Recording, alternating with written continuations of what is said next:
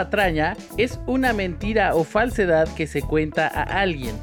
En este podcast vamos a contar dos historias a una invitada especial y al final ella va a decidir si las historias son verdaderas o unas patrañas.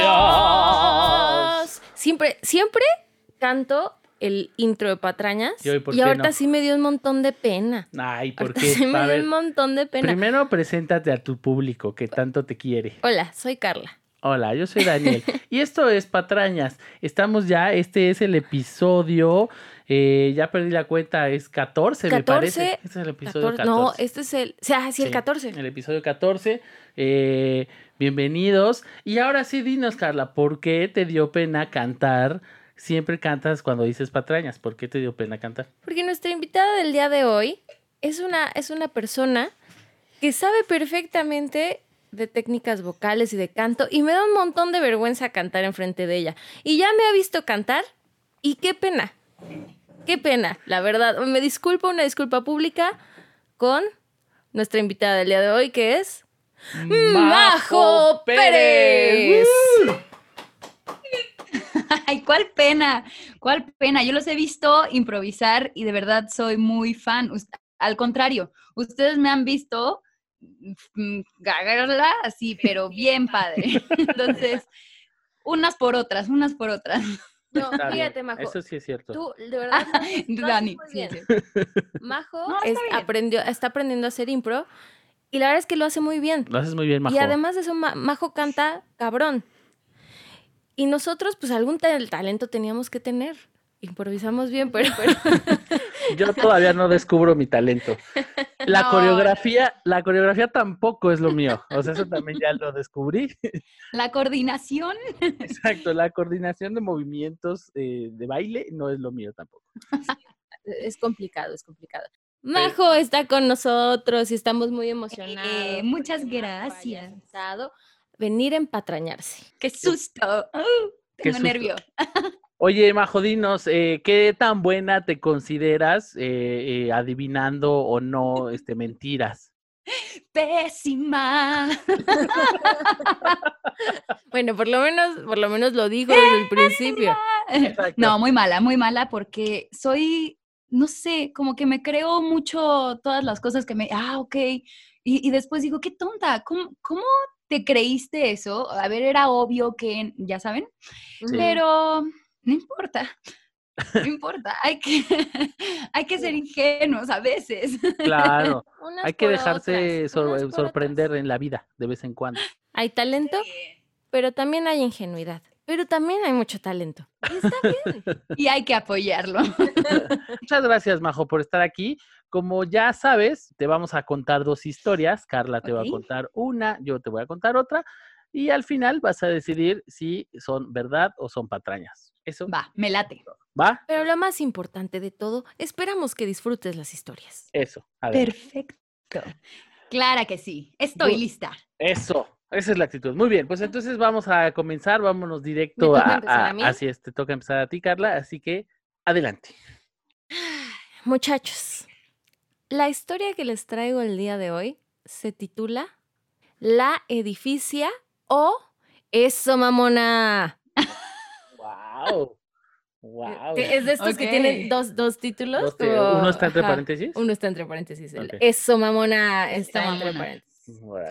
Y para empezar esta historia, primero les tengo que hacer una pregunta. ¿Han ido a Nueva York? Sí. Sí, yo también, Ujú. sí. ¿Qué? Fuimos juntos, yo. ¿Por qué no? La verdad es que. La verdad es que Un momento. Queremos aprovechar este programa para... Y ya que sí han ido a Nueva York, ¿qué lugar consideran que es representativo de esa ciudad? Eh, eh, la de tú, Majo, ¿cuál dices? Ay, ay, ay. Pues creo que mm, la Estatua de la Libertad es como muy.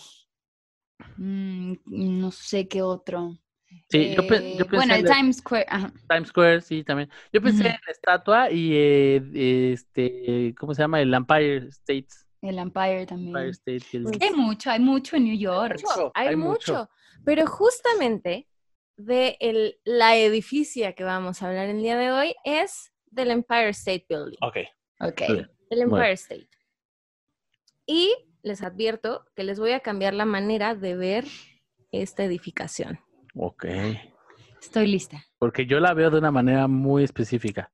¿Me la vas a cambiar? Te la voy a cambiar. Te la voy a- te- mira, sí, ¡pum! Te la modifiqué. ¡Pum! Eso, mamona. Eso, mamona. Venga. Sin lugar a duda, uno de los edificios emblemáticos de Nueva York es el Empire State Building. ¿Cómo poder imaginar Nueva York sin pensar en este edificio que durante un tiempo fue la construcción más alta del mundo, con su estilo Art Deco y sus 103 pisos, que son 381 metros de altura? Es símbolo de la Gran Manzana. En la construcción de este emblemático lugar de la Gran Manzana participaron aproximadamente 3.000 hombres, construyendo cuatro pisos y medio por semana. Bueno, voy a cambiar eso último que dije, porque Porque no es cierto. en realidad en la construcción participaron aproximadamente 2.999 hombres y una mujer que durante un año tuvo que hacerse pasar por un hombre para poder trabajar en la construcción y así poder dar sustento a su familia. Ah, Wow. Por eso, por eso se llama así, ¿verdad? Es la historia de la única mujer que construyó el Empire State que trabajó en el Empire State. Ok. ¿En qué fecha fue? Ah, bueno. El, el Empire State se inaugura en, el- en 1931 y empezaron a construirlo en el 30. O sea, tardaron súper poquito. en Órale. Sí, fue súper rápido. Ve. Tardaron muy poquito. Va. Elise Lundberg nació el 23 de noviembre de 1914. Fue la tercer y única hija de Jack Lundberg, un albañil carabistero, que es un albañil que se dedica específicamente a construcciones de ladrillo y bloques de cemento grandes y piedras, Ok. Y Agnes Baxter, una inmigrante escocesa que era ama de casa. Jack había trabajado desde muy chico en obras de construcción y tenía perfectamente dominado el oficio de albañilería, así como otros trabajos de construcción, cosa que se encargó de enseñarle a sus hijos, incluyendo a su hija pequeña. ¿Cuántos, ¿Cuántos hijos más tenía? Dos más. Dos tenía más. tres hijos, O sea, dos varones Y, ella. Varones, ¿quién soy? ¿Dos varoncitos? varones y un- Dos varones. Los varones y la dama. varones.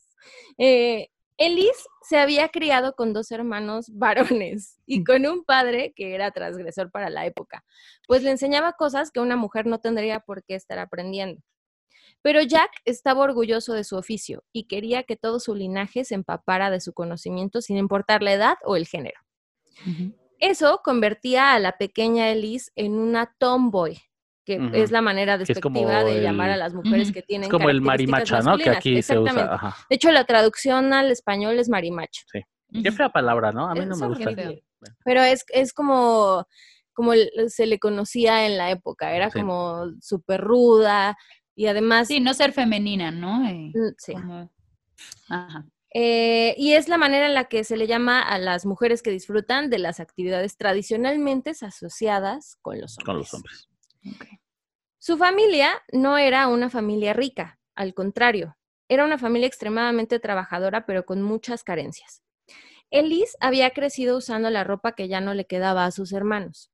Y los tres, al igual que su padre, habían tenido que trabajar desde que eran unos niños. Su infancia no había sido fácil. Era común que los tres niños Lundberg salieran a ju- juntos a encontrar trabajo. Pero para Elise, esta labor se convirtió en una misión imposible. ¿Cu- ¿Cuál era la, la, la diferencia de edades entre hermanos, sabes? Mm, eh, No, o sea, no, Solo- no. ella era la más chica, ¿no? ella era la más chica. No sé, no sé exactamente cuál era la diferencia entre los otros dos, porque en realidad figuran poquito dentro de la historia, Va, está bien. Pero eran más grandes. Cuando los empleadores de los periódicos locales en los que iban a entregar los periódicos o los dueños de las panaderías o farmacias que daban empleo a los niños para que fueran a repartir sus productos, se daban cuenta de que debajo de esa ropa de hombre había una niña, la enviaban a su casa porque las chicas no sirven para trabajar. Ay, ay, ay. Porque según ellos, las niñas no trabajaban tan bien como lo podían hacer los niños, no rendían lo mismo. Entonces les estaban pagando por un trabajo que realmente no iban a desempeñar bien y no valía la pena. Entonces, ¡pum!, la mandaban a su casa. Cuando Elise tenía 17 años, su vida dio un giro de 360 grados. Un oficial de policía se presentó una tarde a la puerta de su hogar para informarle que su padre y sus hermanos habían tenido un aparatoso accidente en la construcción de uno de los edificios en los que laboraban. Uno de los cables de acero que sostenía un rollo de más de 10 toneladas de varilla se había zafado y había matado a los tres varones de la familia Longberg Oh. junto con otros cinco trabajadores más. Elise y su madre estaban devastadas. Yo siempre cuento historias. Sí, bien siempre, tristes. tú siempre bajas. Estamos como todos bien, bien aquí. de, Ay, qué padre, patrañas, felicidad. Chale. Invita, y, y ¿Qué sacas. pasó, Carla? Muerte y A ver, ¿nos destrucción.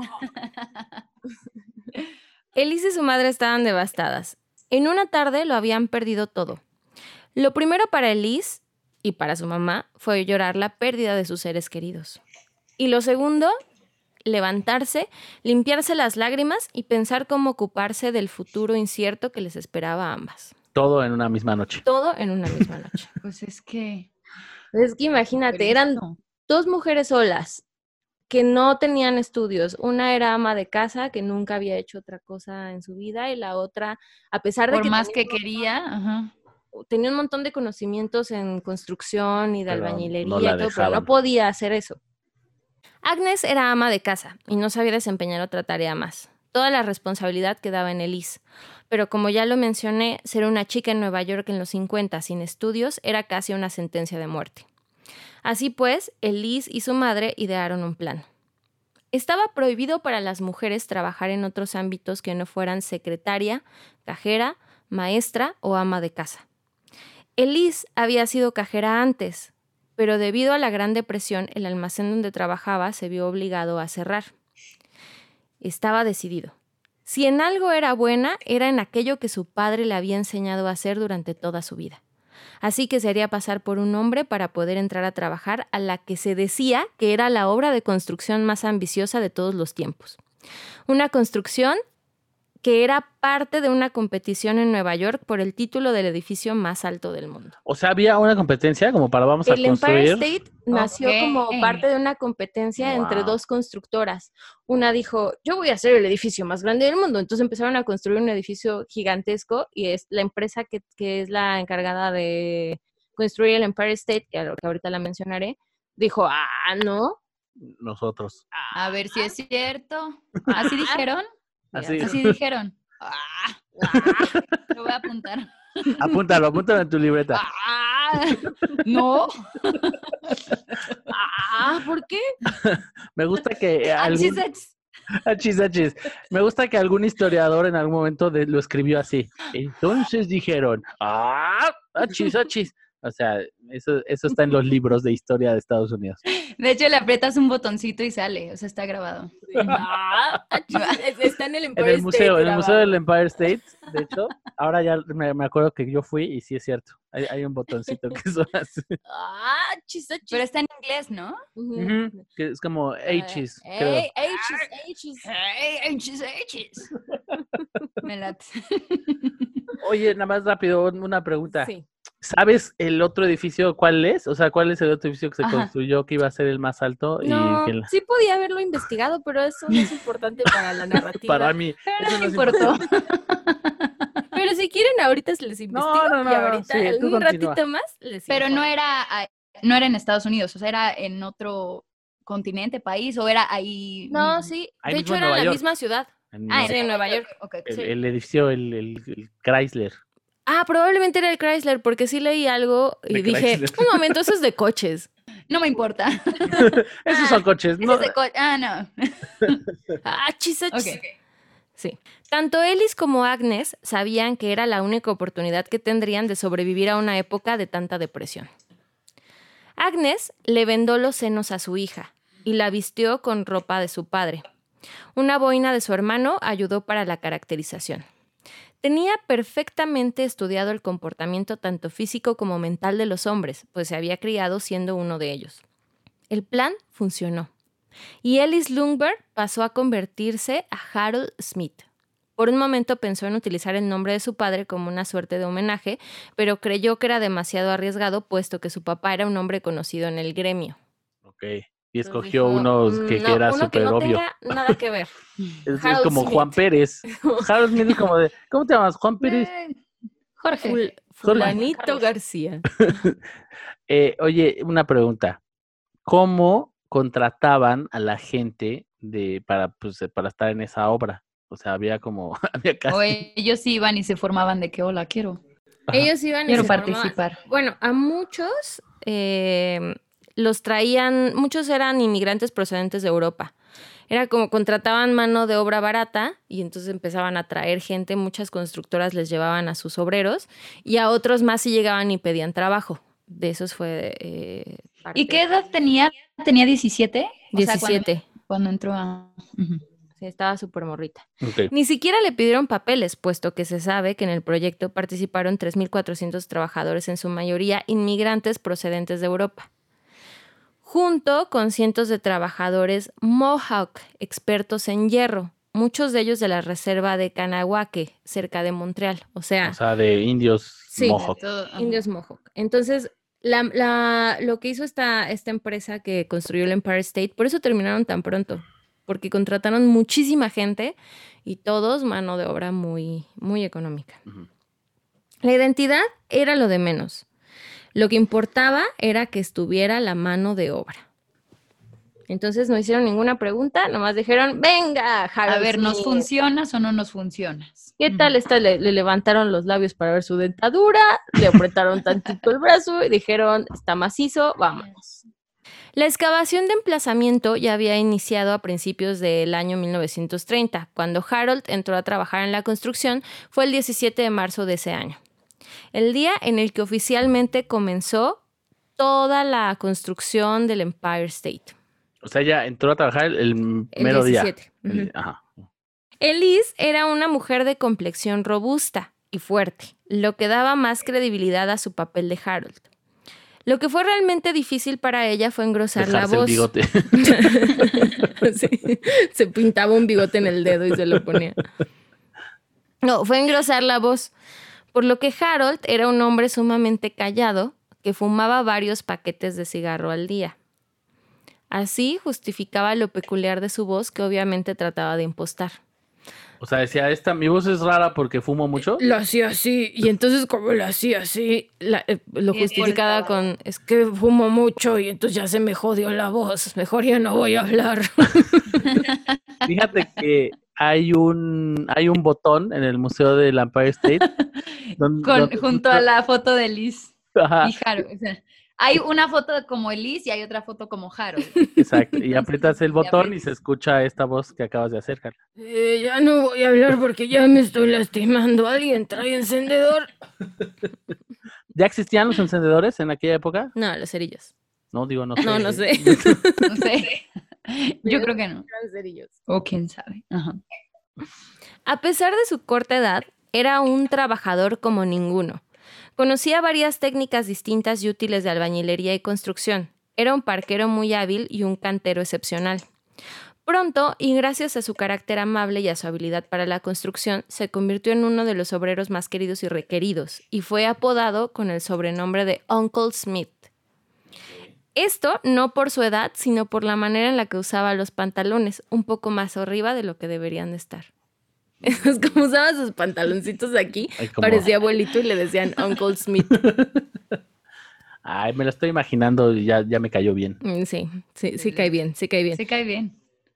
Harold era tan bueno que a unos meses de haber iniciado ya estaba a cargo de tres cuadrillas dentro de la construcción, lo que por otro lado hacía enojar a los obreros más experimentados, pues como un niñato iba a venir a enseñarles a hacer su trabajo. No, hombre, imagínate si, si, si hubieran sabido que no solo era un Sí, sí. niñato, sino una mujer. No, Una hombre. niñata, no, no, no. Una niñata. Se nos mueren. La construcción del Empire State Building es considerada una de las construcciones más rápidas en toda la historia de la arquitectura, y esto fue debido a la gran cantidad de obreros que contrataron por una mano de obra mal pagada, lo que les decía hace rato. Solo a unos cuantos de ellos les iba bien, pero también eran estos los que más trabajaban. Harold era uno de ellos. Las cosas pintaban bien. La inauguración del edificio estaba planteada para el primero de mayo de 1931 y todo iba de acuerdo al plan. Harold tenía la confianza no solo de sus compañeros, sino de sus empleadores. Oye, ¿sabemos cuánto ganaba? No, No. no, Ok. no está- Pero era de los mejores pagados. O sea, era de los mejores bien. pagados, ajá, que Pero- seguramente no era, No era muchísimo, ¿no? Pero, pero, pero, pero ayudaba para mantener. Pero mira, algo es algo. claro, y más en esas épocas, oye, que, que era la. No, la y en esa situación. Sí, no, bendito. el- Hasta que un incidente puso a la construcción en los tabloides. Dos mujeres que trabajaban en el edificio de enfrente a la construcción denunciaron que un grupo de obreros en la misma las había seguido cuando pasaron por enfrente y las violaron en un callejón. ¿Por qué otra vez, viste? Otra vez. Otra vez vamos ya en una historia bonita de, de superación y nos sales con violación. ¡Soy ahora. yo! Pues es que es lo que existe, es lo que hay. Es Sí, la es cierto, realidad Así es el la mundo, La ¿verdad? realidad, así es el mundo. Maldita. Chale. Ujú.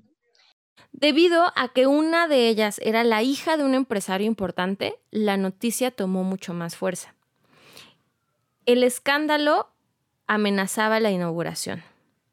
Era, bueno, no, la, la amenazaba y no. En realidad no iba a impedir O que sea, inauguraran inaugurar. y que construyeran el... el- No, pero había obreros ahí que habían hecho esto. Y, Y había era un mancha- escándalo, un escándalo. Era una ahí. mancha que los propietarios del edificio no podían tolerar. Ok. Así que se buscó tomar cartas en el asunto. La empresa Bethlehem Engineering Corporation, que es la empresa que construyó el Empire State, presionó a los empleados para que denunciaran a los responsables, amenazándolos con perder sus trabajos si no lo hacían.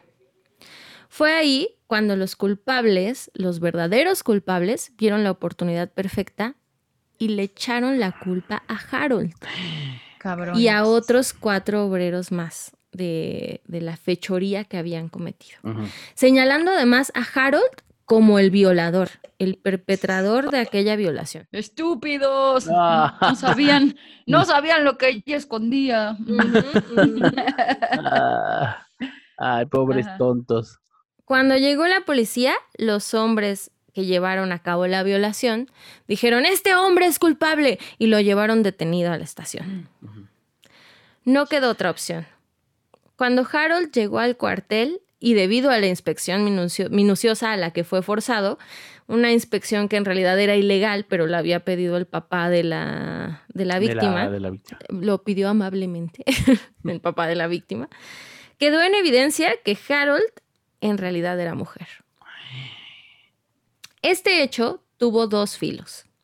Por un lado, Harold no podía ser el responsable de la violación por las características del crimen. Digamos que le faltaba el arma.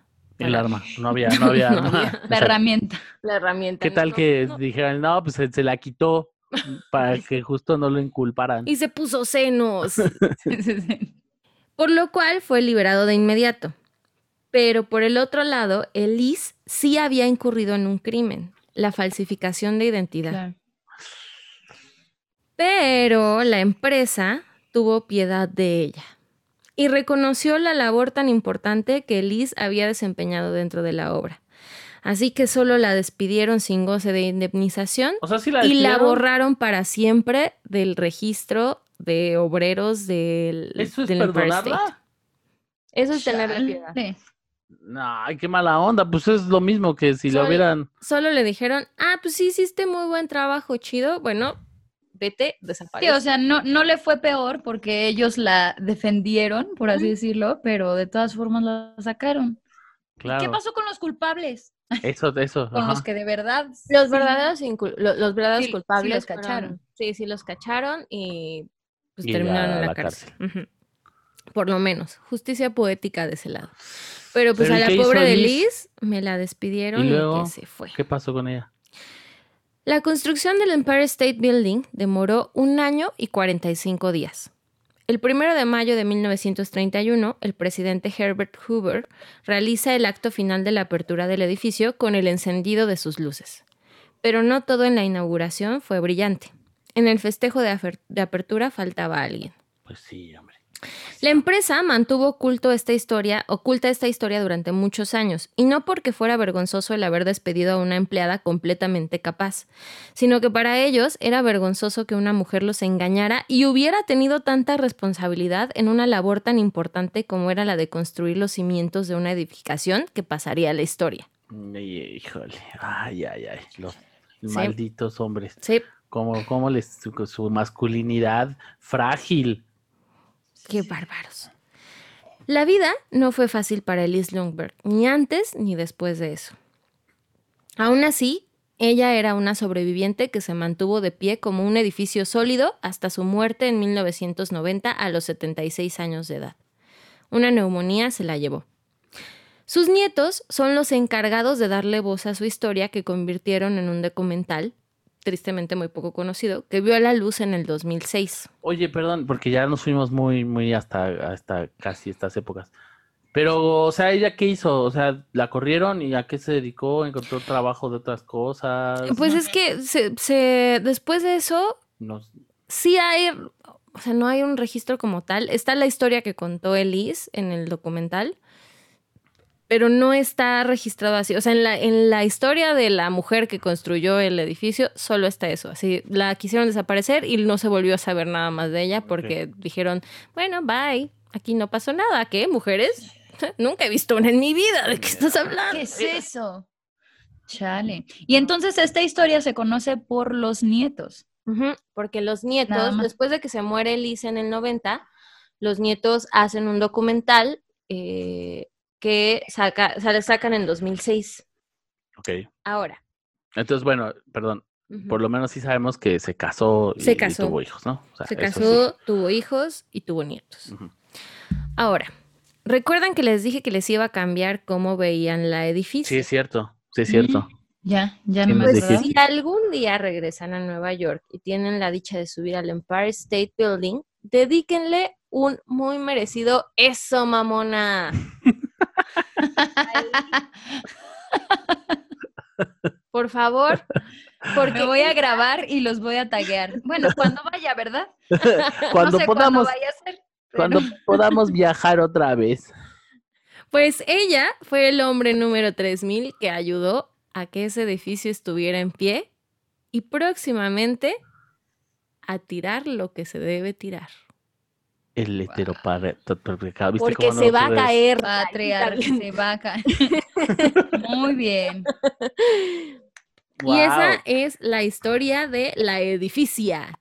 Eli. Eso, mamona. Eso, mamona. Elis Muy bien, muy bien. Muy bonita. Sí, o sea, bonita la historia de que hay una mujer ahí y que desde ahí, se, eh, no sé, como que las mujeres empezaron a buscar la manera de, de pelear por estas cosas, ¿no? De poder trabajar y no nada más en, en estos oficios o trabajos que se creía que nada más eran para las mujeres Sí. y demás. O sea, no tenía por qué ir a buscar otro trabajo de chambitas si Sí. era Sí perfectamente tenía- capaz de hacer sí el tenía trabajo un- de una habilidad para uno en específico, ¿no? Ay, qué feo. Qué feo que la vida sea así. Ah, cañón. Pero ¿sabes qué es lo peor? Que todavía pasa. Todavía pasan esas cosas. Sí. Eso es lo feo. 1930, 1931, y estamos en Ujú. 2020. Y todavía, Y todavía, hay cosas así, hombre. Bienvenido a Patraña, su programa de perspectiva de género.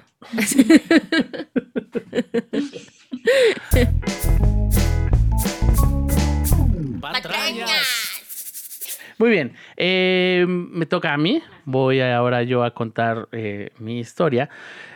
Mi historia se titula Échale conejo a tu mañana. Échale conejo a tu mañana. Ajá. Le voy a hacer la advertencia, Majo, que le hago a todos. Que seguramente ya escuchaste, si escuchaste el capítulo pasado de Patrañas.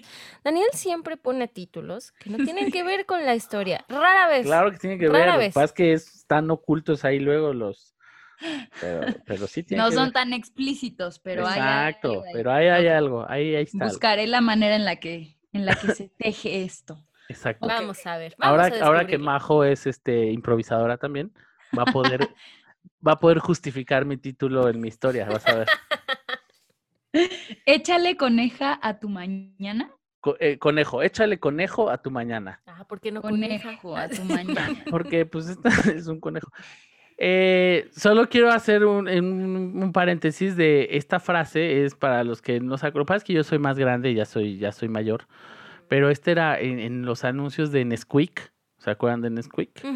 Había el, el Nesquik de fresa, el de chocolate y eso, y entonces el eslogan era como échale conejo a tu mañana, ¿En o sea, serio? ponle Nesquik a Ándale. tu, a tu leche, ¿En qué época? pues cuando yo era pequeñito, o sea, Por ahí de los. por ahí de los... Vamos a comenzar la historia. Muy bien, venga. Muy bien, échale conejo a tu mañana. Comenzamos. Sin contar todos los países que adquirió jugando turista mundial, el emperador Napoleón Bonaparte logró conquistar Egipto, Bélgica, Holanda, gran parte de Italia, Austria, media Alemania, Polonia y España. Wow. Para 1810, el usurpador universal, como era conocido en aquellos entonces, logró controlar casi toda Europa occidental. Napoleón es recordado como un auténtico genio militar que comandó campañas bélicas tremendamente exitosas, sufriendo muy pocas derrotas. Pero una de esas derrotas marcaría su vida por lo dolorosa, memorable y humillante que fue. Antes del fatídico Waterloo, la batalla, no la canción. O sea, Sí, también fue, antes de la canción. sí. ¿Cuál es la canción Es, Waterloo? es de ABBA. Waterloo. Esa. Eh, también fue antes que la canción, ¿no? O Sí, sea, sí. Fue antes que la batalla y antes que la canción. Majo, ¿cómo calificas la canción de Daniel? Tú no fue tan específica, ¿eh? Yo tuve dudas de cuál era. A ver, otra vez.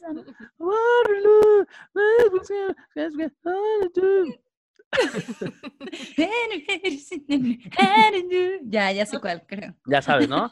Ya, ya supe, ya. Ah, viene en el musical de Mamá Mía, hombre. Sí, sí, sí. sí, sí, sí. Seguramente, no sé, porque no he visto el musical de Mamá Mía, pero Bueno. supongo que viene esa canción. Pero bueno, antes de el fatídico Waterloo, hubo otros valientes soldados que vencieron al tirano Bonaparte. Unos soldados que brincaron hasta la victoria. Unos soldados mamíferos. O sea, unos conejos. Esta es la historia de cómo un grupo de conejos venció al militar más grande de la historia. Ay, me lo estoy imaginando bien bonito. Es- es muy Espero bonito. que llegue a mis expectativas. Ojalá, ojalá. Cualquier les- cosa que tenga que ver con conejos es bonito. Sí. Sí. Ahora bien, sabemos que la última batalla oficial del ejército napoleónico se dio justamente en Waterloo, como acabo de decir, que por cierto, si no sabían, Waterloo está en Bélgica. Ah, no si- sabía. Por si dato curioso. Es bueno saberlo. Tras ese fracaso, Napoleón sería capturado y después exiliado a la isla de Santa Elena, lo que daría fin a su carrera política, militar y biológica, porque pues, ahí se murió. ¿no? Su carrera Su biológica. carrera biológica es cuando te mueres, ¿no? Está bonito ver a la vida como tu carrera biológica. ¿Cómo te va en tu carrera biológica? Más o menos. Ahí vamos, echándole ganas. Pero ocho años atrás de Waterloo, en julio de 1807, todo era miel sobre hojuelas. El ogro de Ajaccio, que ahí fue donde nació y así le decían, disfrutaba como enano sus conquistas, incluida la de Josefina, y que se acababan de firmar los tratados de Tilsit. Ustedes se preguntarán qué demonios son los tratados de Tilsit, ¿verdad? ¿Qué demonios son los tratados de Tilsit? Pues mira, Majo, te explico. Se trataban de un par de acuerdos que daban fin a la guerra entre el Imperio francés y la, rusa, la Rusia imperial. Y la rusa. La Sí, rusa y una una rusa. Y la rusa. Eh, no, y la Rusia imperial. Además de que acordaban que Prusia se saldría de la cuarta coalición. La cuarta coalición básicamente eran unos países que eran Inglaterra, Prusia, Rusia, Sajonia y Suecia y que se juntaron para combatir contra Napoleón. Entonces, ¿Cuánto aprendemos en No, patraña? ¡Wow! Entonces, con estos Sí, tratados, estoy- apuntando todo. Un momento, a mí no me dijeron que yo iba a aprender algo aquí. ¡ey! Me engañaron, me trajeron con engaños. Bueno, Estoy entonces, lista. Siento esto- que va a haber examen al final. sí. Ah, Yo, yo siempre hago preguntas al final. Espero que estén poniendo No, no seas así, no seas así. Bueno, entonces los tratados de Tilsit eso eran, ¿no? Daban fin a esta cuarta coalición básicamente y entonces pues, eh, pues, pues todo era felicidad en el imperio francés de, de Napoleón. Esto representaba un triunfo más para Francia y un par de países menos que conquistar. Así que ante la victoria, Napo quiso celebrar. Ante tal felicidad, en lugar de organizarse una fiesta locona al más puro estilo de un déspota ilustrado, o, o una reunión tranqui con sus amigos más íntimos para jugar, dígalo con mímica, nuestro amigo francés quiso celebrar con una cacería de conejos. Uh, Napoleón born to party. ¡Ay, wow! Me encantó. Nada más divertido que el emperador y un grupo de sus amigos y aliados más cercanos armados hasta los dientes buscando matar conejitos. Ay, qué malvado. Ahora, así como su majestad era bueno en menesteres de guerra, la organizada de eventos no era lo suyo. Y está bien, ¿no? Para eso están los achichincles, ¿no? Que no estoy seguro, este sí es un dato que no corroboré, pero creo que achichincle es francés para subalterno. O sea, creo que es como achichincle, achichincle, creo, no estoy seguro. estás diciendo. Ah, exacto, así creo que Majo lo está pronunciando bien. Ah, es que Majo. Majo sabe cómo, Majo cómo se pronuncia. Sabe. Achichincle. De hecho, hay un botón en el Empire State Al lado de un conejo. al lado de un conejo que si lo apachurras dice, ¿cómo dice Majo? Eso. Es que es con gargajito y todo, si no, no Ah. sale. Vas muy bien, Carla. Gracias, gracias, Majo. En efecto, Napoleón le dejaría a su jefe de gabinete, un tal Alexandre Berthier, la bonita labor de organizar el convivio mataconejos. Las cosas empezaron mal desde que Berthier entendió que lo que quería el tirano Bonaparte era cazar unos conejos y, y sufrió ante lo imposible tarea de encontrar un cura que quisiera hacerlo. es, es un chiste de... Ay, De no. boda. Wow. Ay, no. Ay, no. Ay, hombre. Ay, ay, ay. Siempre en este podcast tenemos nuestro, nuestro momento. Ay, Dani. Ay, Dani, Dani. Un chiste que no cae y entonces Ay, él se suba su carita. Estuvo Nos lo bueno, hombre. explicó, nos lo explicó. Es que, pues no, es que siento que no están poniendo atención. No, sí. Voy a seguir. Afortunadamente, afortunadamente, Berthier tenía asesores quienes le informaron que su tarea debía ser conseguir conejos para que su jefe pudiera matarlos a placer. Así pues, comenzó la cacería. ¿no? Berthier recorrió calles y calles francesas haciendo acopio de estos lindos mamíferos, pero al no saber cuál es el número apropiado de conejos para un evento de esta naturaleza, se fue por el clásico, más vale que sobren a que falten. No hay claridad en cuanto al número exacto, pero se estima que el jefe de gabinete reunió entre unos 500 a 3000 conejos. ¿Qué? Ah, ok. Es muy le- el rango de, de 500 a 3000. Exacto. Es, es muy, es muy alto el, el- el rango, como bien dices, los historiadores no, no, saben. O sea, no saben. 500, Hay quienes dicen eran 501. como unos 500, hay quienes dicen no, eran más, eran como 3000. El chiste es que eran muchos conejos. Ok. Eso es lo importante. Un chingo. Eran un chingo de conejos. El día del festejo llegó y todo estaba listo. Al parecer había ya bocadillos, ¿no? Eh, sandwichitos, ¿no? Sus marinas de mole. Eh, Ay, una marina de mo- Qué rico. qué rico, ¿verdad? Son buenas, sí son Me buenas las marinas de mole.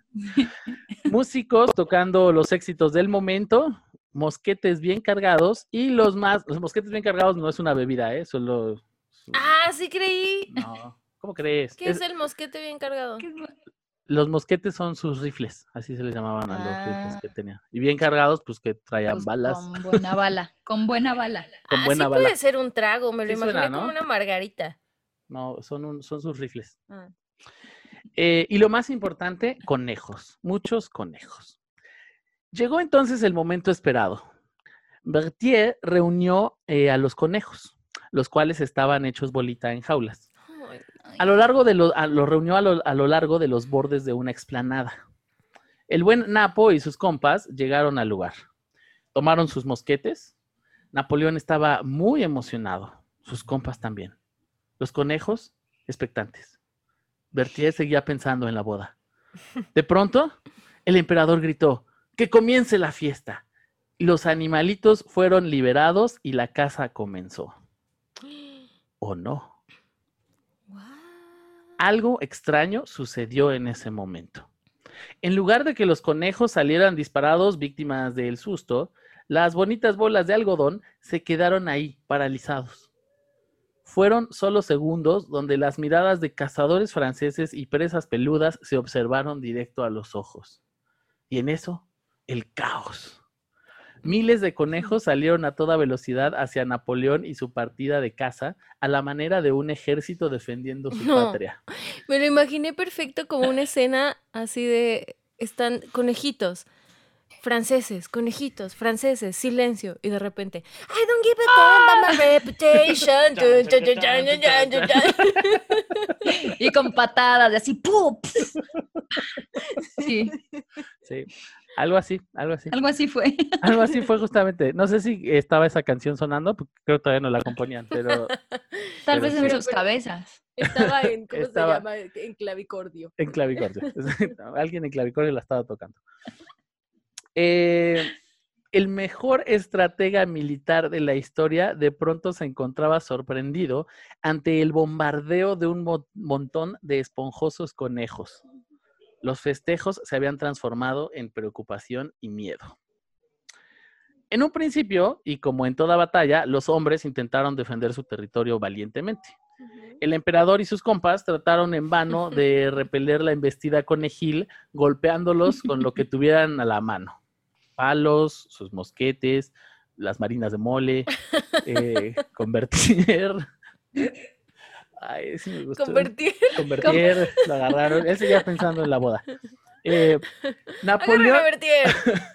Napoleón incluso intentó dispararles, pero las criaturas, como una especie de zombies, seguían llegando y levantándose y llegando y llegando. Le Petit Corporal, que así le decían a, a- a Napoleón. Claro que no. Sí, de verdad, Le Petit Corporal, decían, porque era chiquito. Y sus hombres fueron ridículamente superados en número.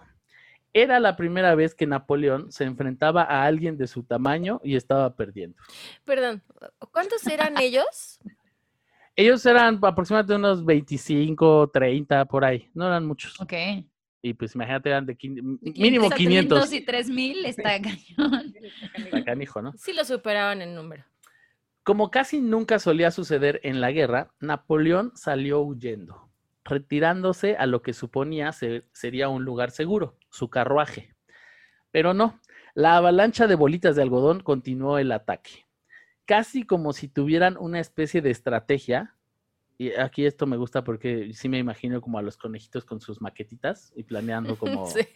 planeando como Ya tenían su casita ahí de su, su, su tienda de campaña donde se meten a planear ya. Y ahí planeaban con su mapita de cómo era la Entonces casa. tú vas para acá, nosotros atacamos de este lado.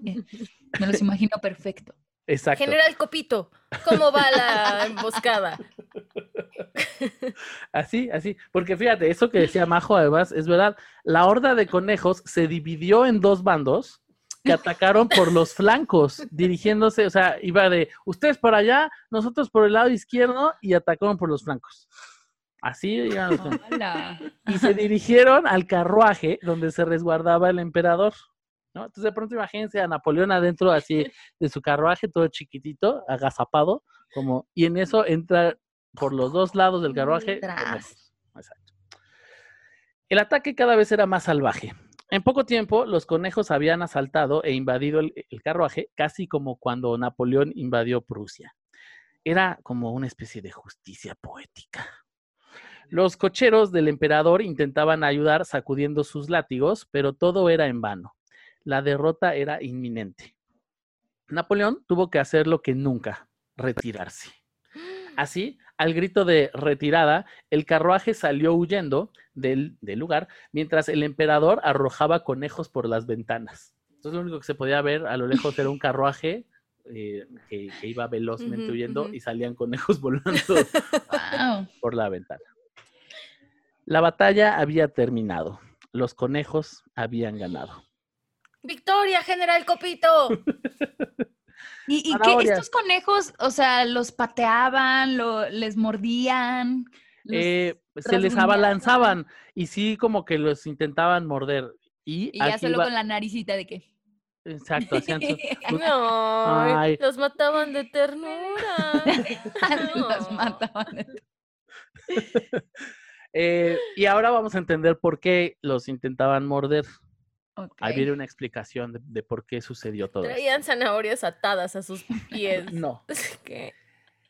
Eh, ahora, si bien los conejos hicieron muy bien su estrategia de guerra, en las derrotas siempre hay culpables. ¿Quién creen que fue culpable? ¿Quién, quién hasta ahorita? Bertier. Claro, el idiota del pueblo. Exacto. Pobres. La cosa fue que Berthier, nuestro distraído jefe del gabinete, aunque experto en temas políticos, claramente no era el más brillante en cuanto a fiestas de caza de animales. Claramente. Y en lugar de perseguir y atrapar liebres salvajes, tomó el camino más fácil y ordenó a sus hombres que trajeran conejos domesticados criados por granjeros en pueblos cercanos. Y todos sabemos lo que eso significa, ¿no? Sí, esos son Clara. los peores. Uf. Están cañones. Están ¿Verdad? cañones, ¿no? Sí. Ya no voy a explicar porque ya saben. No, pues ya. Bueno, pero para los que nos están escuchando, yo creo que... Ah, claro, estaría tienes bueno, razón, sí. Majo. tienes razón.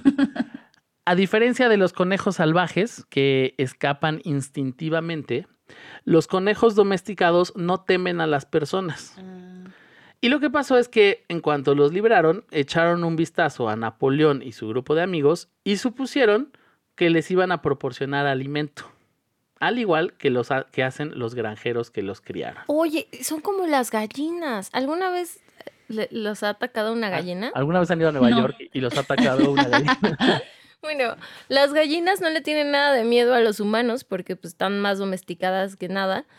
Y es muy feo porque las gallinas todo el tiempo creen, ven un humano y creen que le van, le, le van a dar de comer y entonces lo que hacen es que van y te Y empiezan, a, picotear. a picotear, exactamente. Entonces me imagino eso con 500, de 500 a 3000 gallinas, se ha de estar de cañón. miedo. Aquí eran conejitos. Es más tierno los conejitos, porque la- a mí las gallinas sí me dan un Ah, poco de miedo, la verdad. Entonces, las gallinas, digo las gallinas, las gallinas no estaban, pero los conejos eh, pensaron que les iban a dar de comer y cuando las crujientes zanahorias y cabezas de lechuga no llegaron, pues los peludos pensaron, pues entonces mejor nos com- los comemos a ellos. Claro. ¿Y por qué no? Finalmente Napoleón era casi del tamaño de una zanahoria. Lo confundieron. Ah, ese es otro chiste sobre Hubiera sido. Donald Trump, también hubiera sido naranja. por su color. No existe nada que pueda comprobar qué tanto afectó este hecho en el ego del emperador francés. Pero lo que sí es cierto es que pocos años después de esta derrota comenzaría el ocaso y la caída de su imperio. Y sí fue por eso. Lo que sí opinan muchos expertos en la materia es que durante la batalla de Waterloo, la que sería su perdición, a. Napoleón y su ejército le hizo mucha falta echarle más conejo. Ay, qué bonito Ay. final. Sí, Por eso sí. se llama así tu historia, sí Claro. tiene sentido. ¿Vieron? Échale conejo a tus mañanas. Sí tiene sentido. Oye, dije, y entonces ya no se supo si Napoleón quedó traumado con esto. O sea, seguramente no quiso volver a ver un conejo en su vida. O ¿no? sea, sí fue algo que, que dicen los historiadores que sí fue muy humillante para él. O sea, porque más que le ganaran, porque pues, al final no era como tal una batalla, sino que lo humillante fue que sus, la- sus amigos y la gente alrededor viera como este momento en el que él se retiraba y, y- Claro. y eso, y entonces que se sintiera menos por culpa de unos pobres conejitos. Eso, y perseguido por conejitos. Y entonces Además. que sí pudo haber, o sea, que sí afectó, pues, y que sí se sentía humillado ante tal anécdota y, y que se contara. Y, por ejemplo, sí es cierto que le decían, sí había una onda de sus, de, de, de- de sus soldados de tratarlo mal. Por eso es, es verdad que le decían, eh, ¿cómo les dije? Le petit, no sé Le qué, petit no sé qué. Ajá. Corporal. algo así. corporal. Porque sí se burlaban, exacto, sí se burlaban de, de su, de su estatura. Que, por cierto, yo también me hice, me hice burla de eso, pero investigué y no era tan chaparro, la verdad. ¿Cuánto medía? 1,68. Ay, dos centímetros menos que yo. Uh -huh, ajá. Sí era chapar. yo mido unos 70. ¿eh? Pero, por ejemplo, dicen que para la época esa era como la, estatura eh, promedio de, los europeos. Bueno, yo sí había bueno, que era como una campaña de desprestigio hacia él por parte de sus enemigos. O sea, que en realidad sí era un hombre de estatura promedio, pero que todo, como era tan bueno en estrategias militares, sus enemigos lo único que pudieron atacar fue así de puleaban. ¿Ah, sí? Pues, estás bien chaparro, ya vieron al chaparro. Sí. Y no solo, no solo sus enemigos, los mismos miembros de su ejército luego se burlaban mucho de él. Así es, esa, esa es la historia de Waterloo, recognize, Waterloo.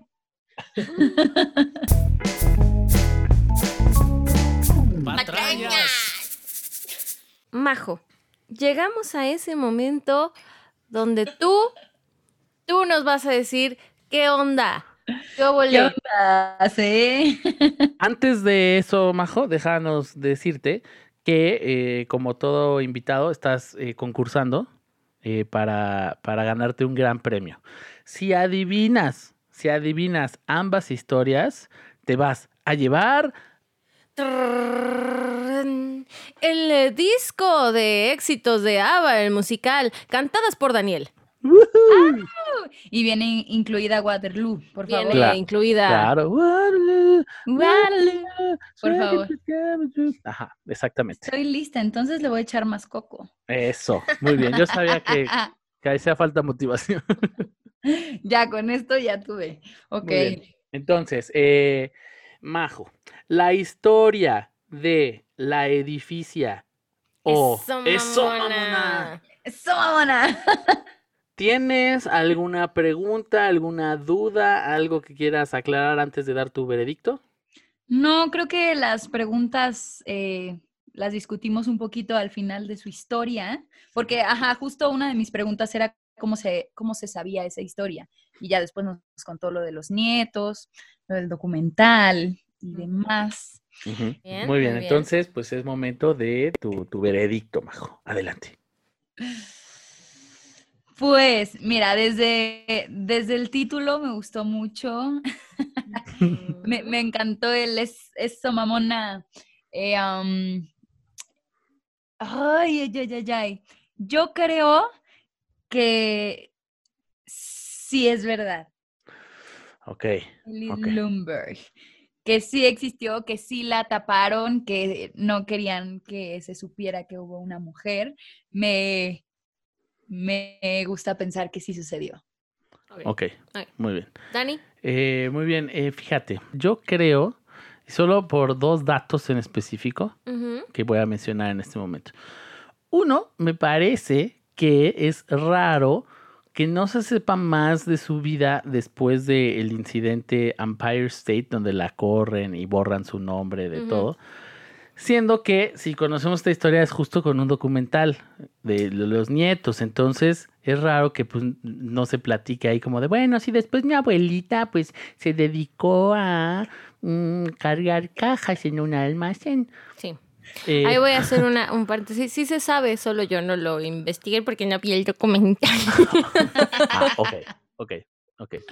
O sea, sí Eh, hay más historia de... Sí, de- claro, pero, pero no vi el documental. Ok. eh, y hubo otro dato que voy a pensar que pudo haber sido un, un, este, un error, ya, o a lo mejor también un error de mi parte, pero me pareció escuchar en algún momento que dijiste algo de los 50. Sí, sí lo dije y lo estoy buscando ahorita porque soy cuando lo leí pues lo leí así, pero en realidad era a los 30. Exacto, exacto. Eh, entonces no sé si fue un error de, No, fue un de- de- error de a la hora de escribirlo, o pues como estás inventando toda tu historia, pues Mira, y yo no escuché los 50. Sí, sí lo yo dije. me quedé con 30 y ahí yo estaba. y ahí estabas En los clavada. 30. Yo Fue estaba cuando dije lo 30. de una chica en los 50 sin educación y sin tal. Ah. Dije los Algo 50, fue, fue error de dedo, me di cuenta después. Eh, y la otra es, eh, ya finalmente, Wow, chavos, yo escribí muchas cosas y no. Yo les dije que era pésima, ¿eh? Yo desde el principio Mira. puse, yo sí me lo creo. también, también quiero que sepas algo, Majo. Luego yo ah, ah, digo muchas cosas y mi récord de adivinar es malísimo. O sea que Ah, tampoco, perfecto. sí, no, tampoco No confiar es garantía, no es garantía. Exacto. Eh, y solo diría que justo, eh, eh, eh, fíjate, como hoy tomaste un- tu clase de taller de, de perspectiva de género, Sí, la- tomé mi taller de perspectiva de género. Muy bien. eh, creo que se te quedó un poco ese tema y dijiste, voy a hacer una historia que tenga que ver con eso. Por lo tanto, creo que tu historia es una patraña. Ok. Ay, qué triste. A ver. Eh, sí, en efecto, me di cuenta de lo de los 50, pero sí fue error de dedo totalmente, porque además el 5 y el 3 se parecen mucho, ¿lo han notado? Y están tan cerca del teclado. Solo a separa un una tecla. de distancia, una tecla de distancia, amigos. No sé si se habían dado cuenta. Este, sí, sí lo noté y sí, es- ese sí fue totalmente error de dedo. Ya, ya, deja de, deja de irte por... por... La historia, la edificia o... ¡Eso, ¡Eso, mamona! Ay, amo. Gran me título, eso sí, vida, es una patraña, pero es un gran título. Mucha vida. Es una patraña. ¡No! Yo quería que sí existiera. Sí, yo también. Cuando acabo de contarla dije, ay, hubiera estado bien padre. Hubiera estado bien verdad". chido. Hubiera estado bien padre. Pero si les, si les hace sentir mejor. El Empire State Building sí Empire existe. State sí es un edificio que se construyó. No, eh, si les hace sentir mejor, sí hay muchas historias de mujeres que se disfrazaron De para, para poder hacer trabajos de, de hombre. Y en específico, hay una que me inspiró a hacer esta historia, no es la misma, pero me inspiró. Eh, Es un- una señora que trabajaba en una mina. Se metió a trabajar en una mina porque sabía que ahí podía hacer el la suficiente cantidad de dinero y entonces sabía que como mujer no podía meterse a la mina. Y se vistió de hombre y a ella le apodaban Uncle Albert. Hussein. Uncle Hussein. Wow. O sea, sí, entonces Ay. agarraste a un, a un personaje. sí era una super posible historia. Sí, sí era. Pero Yo algo de- pues, algo todo lo llamaba. demás es Sí. inventado, pero O sea, de, de- al finalmente, si te hace sentir mejor, Majo, eh, sí pasó algo así y... y- y No, que- ya no quiero nada. perdóname, Majo. eh, mira, Pero lo, sí se va a caer, Majo, sí se va a caer. lo más, lo más triste no es que, que se haya roto tu ilusión de esta bonita historia, sino que ya no te vas a poder ganar el disco de, de los éxitos de ABBA cantados por, Por mí. eso, por eso es que estoy llorando, más bien. No es, por- no es tanto por la historia, es por tu disco, Dani. No, todavía puede tener una reivindicación si su patraña Si es adivinas exitosa. mi historia, a lo mejor te, te canto una canción de ABBA. Uf, ok. Va. Venga, estoy lista. Va, entonces, eh, la historia, échale conejo a tu mañana. ¿Tienes alguna duda, alguna pregunta, Majo? ¿Qué pasó con Verdier después de esta estupidez que hizo? Fíjate que no tengo idea, o sea, de hecho no sé, no sé ni siquiera si en algún momento Napoleón se enteró de la de lo De que la hizo. idiotez. Exacto, no sé si si más bien ya eso fue pues eso que los historiadores investigaron y descubrieron todo eso. eh, y no no sé la verdad qué pasó, fíjate, hubiera estado bien investigarlo. Mm, Lo yo tenía la misma Mm. duda. lo Híjole. siento. Eh. Es que mira, me lo imaginé padrísimo y me imaginaba así a los conejos planeando todo. De que tú por acá, yo por acá, le damos. Y estaría muy padre, pero hoy siento que es una patraña. Muy bien. Patrañísima. Pero estuvo padre, o sea, pero está padre tu imaginación. pero está padre y, y me gustó mucho el título. Pero estás padre de tu imaginación. Ok. Eh, Carla. yo, yo tenía la misma pregunta que Majo, pero pues ya la contestaste. ¿Qué pasó con Bertier? Se comió una marina de mole. Eso sí, porque con pan las, las penas. Las penas son menos. menos y con mole también. Eh, yo, al igual que Majo, disfruté mucho imaginándome a los conejitos en campaña militar, teniendo su, su, su tiendita, su tablerito y con una mini figurititita de Napoleón. Es que eso es bonito hecho con su pelito. Sí. de- Ay, no, todo era precioso. Y sus armaduras. Y, y en mi historia iban en caballo. Además. Nada, Era todo, todo el, el armamento militar. Ajá, y peleaban con la canción I don't este, give a damn about Bad my Reputation. Ajá, reputation. ok. Eh, pero yo concuerdo con Majo en que es una patrañísima, pero así patrañísima. Pero admiro mucho tu capacidad de invención, Dani.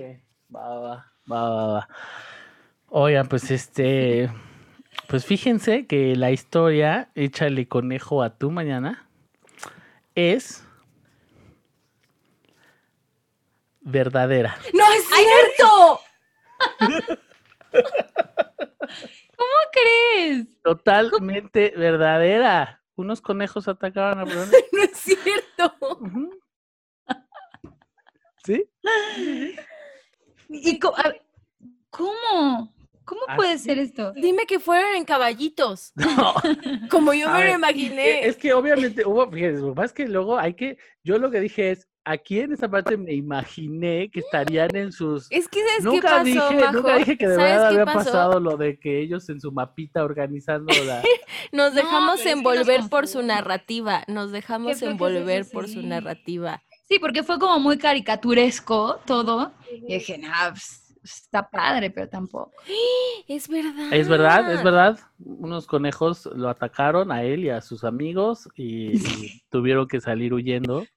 Y sí, de verdad, hay historiadores que creen que afectó su, su, su, su ego, pues. eh, no Sí, hay que nada, fue de bajada. sí, no hay nada que pueda confirmarlo, no hay nada que pueda confirmar que eso lo llevó a que a partir de ahí se, se empezara a caer su imperio, pero, pero sí, sí creen que fue un pasaje que lo afectó.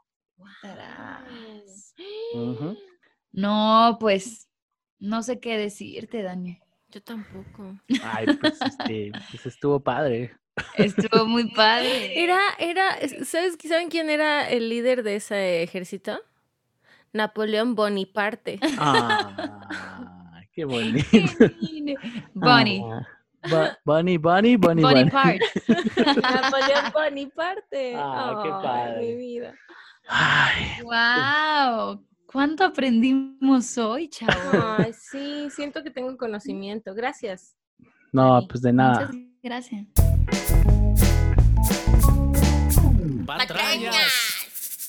Es momento de nuestro mentílogo. Pa, pa, pa, pa, pa, pa, pa, pa, pa. Era otra canción la vez pasada, pero no No, y, y la vez pasada era una gallina la que lo cantaba. Sí, Ahora, ahora sí eras tú. sí. Eh, el mentílogo es un momento en el que nuestra invitada, o sea, Majo, nos va a contar, nos va a decir una afirmación, un pasaje breve de su vida.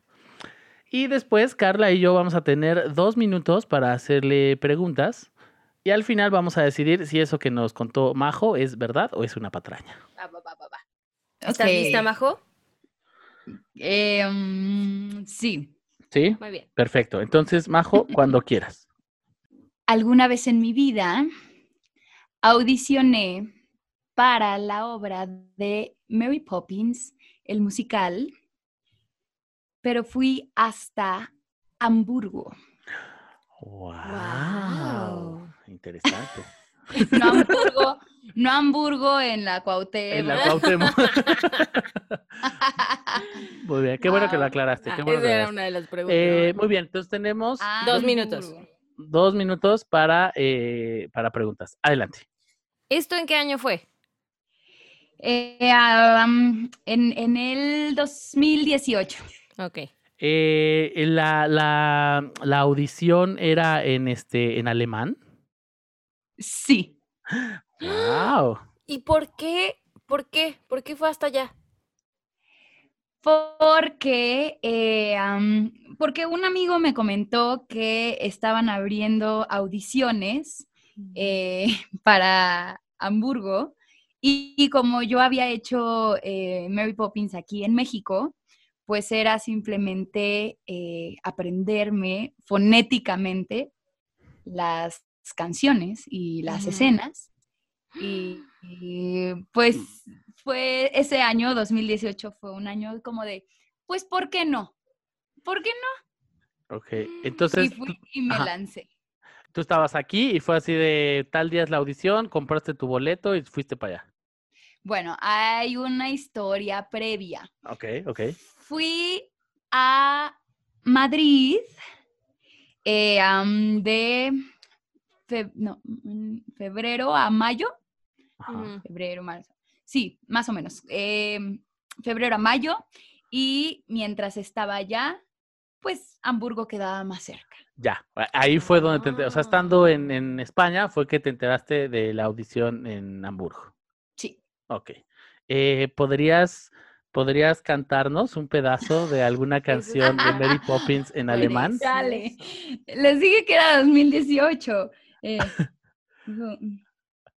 mm, Chale, no me acuerdo. Eh, eh, mm, no, Eh, les mentiría. No, este, Este, ay, pero, eh, pero sí, me, sí le estudié. ¿cómo se, cómo, cómo se dice spoonful of sugar en alemán? No, eh, ah, no, esa no fue una de las que me preguntaron. Canté Practically Perfect, que es una de las canciones del musical, Ajá. pero, híjole, no me acuerdo, no me acuerdo. Ok. Pero Eh, sí estudié mucho para mi audición, pero lo olvidé después. Ajá. ¿Qué? O, o- sea, ¿era como de filtros? O sea, ¿pasaste algún otro filtro o fue como nomás esa audición y ya? Eh, en una, esta empresa tiene una página en internet en donde sube sus convocatorias y entonces aplicas para la convocatoria, para el casting y llenas un formato. eh, yo lo llené en inglés y este, pues nada, había puesto que en México había sido understudy de Mary Poppins. Y ya, y me, y me dieron el llamado. ¡Wow! Ok, ok, Se bueno, acabó el pues, tiempo. En se realidad acabó. se acabó hace como medio minuto, Sí, pero, estaba muy interesante. Está muy interesante. Eh, ay, Carla, ¿qué onda? Es momento de decir qué, qué opinamos. Em, mira, yo confío mucho en Majo, porque es un ser bonito, o sea, es un ser de luz, es un ser bueno. Y yo siento que Majo no tiene la capacidad de mentir, porque es un ser bonito. Ah, ajá, Ser ajá. de luz. Es un ser de luz.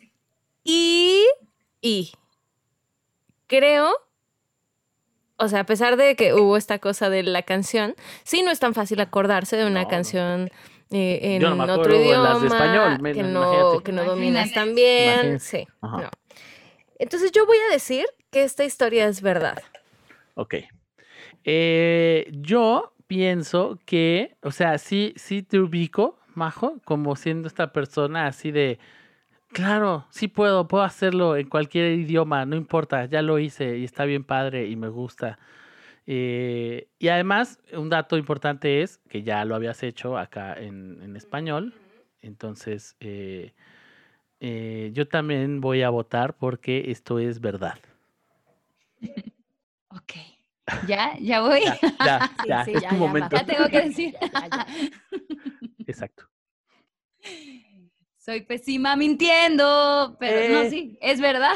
¡Eh! Es verdad. ¡Guau! Sí, me fui. Sí, sí lo hice. ¡Qué loco! ¿Y qué, qué? O sea, entonces Estuvo loquísimo. fuiste, hiciste, que cantaste un- unas par de canciones y, y Mira, ya. eh, pues sí, ya estando en Madrid, hay una empresa que se llama Stage Entertainment, que Ah, allá en Madrid tienen el Rey León, el guardaespaldas, bla, bla, bla, y tienen muchos, pues, digamos, sedes, eh, ¿no? En Europa, y la sede de Alemania está en Hamburgo, y pues abren, sí, está la página y están las convocatorias, y había para Ghost, para Tarzán, para bla, bla, bla, y estaba la de Mary Poppins. Entonces un amigo me dijo, pues vas, abrieron convocatoria Y eh, creo que ha sido de lo más loco que he hecho. y ya, entonces, em, yo metí el- la convocatoria, bueno, me apliqué para la convocatoria, me contestaron y me mandaron el material que tenía que audicionar. Y eran como tres canciones y dos escenas. Pero se los juro que así fui con un maestro alemán que hablaba muy bien el español. Le dije, no me importa saber lo que es, ya sé lo que dice cada canción y cada Claro. escena. Me lo sé dormida, eso no importa. Lo que quiero saber es cómo se pronuncia, o sea, fonéticamente cómo es. Y ya, y y así, tal cual lo, lo escribí como Vochli, de lo que sea, no me Ajá. acuerdo. Como Peña escribiendo el inglés. Exacto, Ándale, algo sí. así. Y, y tal cual me lo aprendí. Fui a Hamburgo, hice mi audición. Además, abrió la puerta el coreógrafo, el coreógrafo que vino aquí a México. Y fue como, ¿qué haces aquí? No, pues estoy ahí aventurándome. Qué padre. Y así fue una experiencia muy bonita. Me presentó muy padre con los creativos y todo. Obviamente no me quedé, estoy aquí. Hola. Pero fue, fue muy padre, como haberlo logrado y todo eso. Pero creo que no es una historia que cuento mucho. Y dije, bueno, a ver si los pongo, do- pero no sé mentir. Soy muy... ¡Qué increíble! No, No, pero fíjate padre. que sí, o sea, yo sí dudé cuando, cuando la canción, porque dije, de que, hija. ¡ay! ¡Ay, qué mala onda, Dani! Se lo está poniendo bien en jaque. No, se los juro que sí me la. Obviamente ahorita tendría que escuchar un poquito para decir, ah, claro, era algo así. Pero Sí, claro, y más como te la aprendes fonéticamente y- Claro. y, no estás, pues al final entendiendo del todo lo que Aunque estás sí diciendo. te la sepas y sí, la entiendas. se te olvida sí, más sí. fácil, ¿no? sí, sí, sí. Pero sí, fue, fue muy padre. Y de verdad, o sea, me lo aprendí para la audición y bla, bla, bla. Y seguramente meses después todavía la tenía, pero ya fue en 2018. Ya fue. ¡Wow! ¡Qué gran Ah, historia, Majo! padre, Me gustó, me ¡Qué gustó. gran historia! Me De, gustó las, esta- de los este mejores mentílogo. mentilogos. Muy bonito, muy bonito. Sí, pero pues, mire, yo sí me creo sus historias, muchachos. Y la que me tenía que creer no me la creí. Yo soy muy transparente, por eso me da mucho nervio mentir, porque digo, es que siento que, que no me sale, no me sale la verdad. O sea que si ustedes quieren saber la verdad de, de algo, que vaya a ver Majo. Por ejemplo, si Majo va a ver alguna de sus obras o alguno de, de sus cosas, pregúntenle qué le pareció. gustó. ¿Qué le pareció? Ay, est- estuvo bien bonita. y entonces les va a decir la verdad. Porque. Majo es un ser de luz. Muy bien, me gustó. Ahora sí ya puedo, podemos decir que sí soy el ganador. ganador absoluto. Sí, eres el absoluto, ganador. absoluto. ganador absoluto de esta, de esta, de este edición. episodio. ¡Patrañas! Hemos llegado al final. Hemos llegado. llegado. al final de este episodio. Eh, eh, Majo, muchas gracias por haber aceptado la invitación. de Gracias estar por aquí venir a empatrañarte con nosotros. Gracias por su invitación. Tenía mucho nervio. Dije, ¿qué me van a hacer hacer? Pero no, todo, todo bien, todo bien. Me encantaron sus historias. Qué triste que no adiviné. Pero pues así es la vida, ¿no? Así es. las cosas. Y mira, siempre hay otra oportunidad. Exactamente. Siempre hay otro mañana. tenemos tenemos un gusta. invitado que sí está obsesionado con, con este con poder adivinar las dos historias y no lo ha logrado. Entonces ya nos dijo- Ah, se llama. Hola, Adrián. eh, Te mandamos un saludo. exacto. Oh. Entonces él él ya dijo que él va a estar regresando de- para, para intentar hacerlo. Entonces pues también tú estás invitada a regresar Va. cuando quieras. Eh, Segunda además- ronda. Exacto, porque además nos las pasamos muy bien, Majo. Igual, muchas gracias, gracias, gracias. Y me encantó, escuché el capítulo pasado, me divertí mucho, entonces dije, ah, chido, me la voy a pasar muy bien y así fue. Así es. Qué bueno. Y ustedes, amigos allá en sus casitas, pues escríbanos, no sean así. Tenemos un mail que, que- está ansioso de recibir sus correos. tenemos un mail y solo nos ha llegado pues el mail de que tenemos mail. eh, que es patraña. ¿Viste cómo hubo una pausa de tristeza horrible? Este, Bien depresivo. Eh, patrañas.elpodcast arroba gmail.com ahí nos pueden escribir eh, y también tenemos un Instagram eh, que es patrañas-el podcast y eh, pues nada, creo que eso es todo por, por hoy. Carla, muchas gracias. Muchas gracias, Dani. Y nos escuchamos, eh, ya saben, todos los viernes un episodio nuevo. Y nos vemos en el próximo episodio de Patrañas. ¡Patrañas! Bye.